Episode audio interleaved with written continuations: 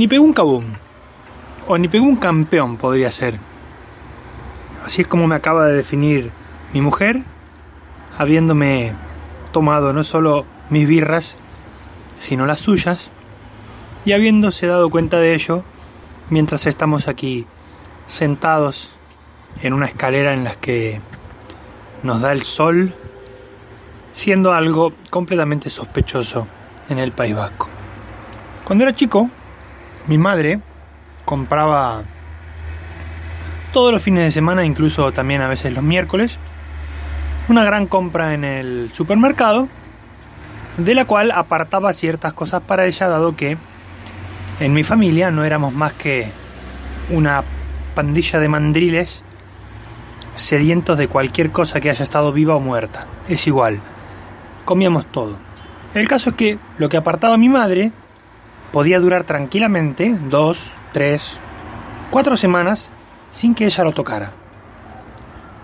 Procedía uno entonces a pensar que había desistido ella de tocar o de comer lo que había apartado.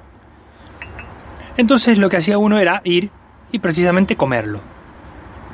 En cuestión de 10, 20, 30 minutos como máximo, después de haber ingerido o bebido, aparecía mi madre diciendo que éramos unos desconsiderados por haber comido su comida.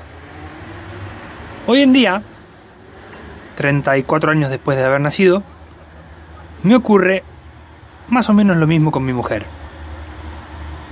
Dice que uno vuelve a los orígenes, o lo que en inglés se conoce como back to roots,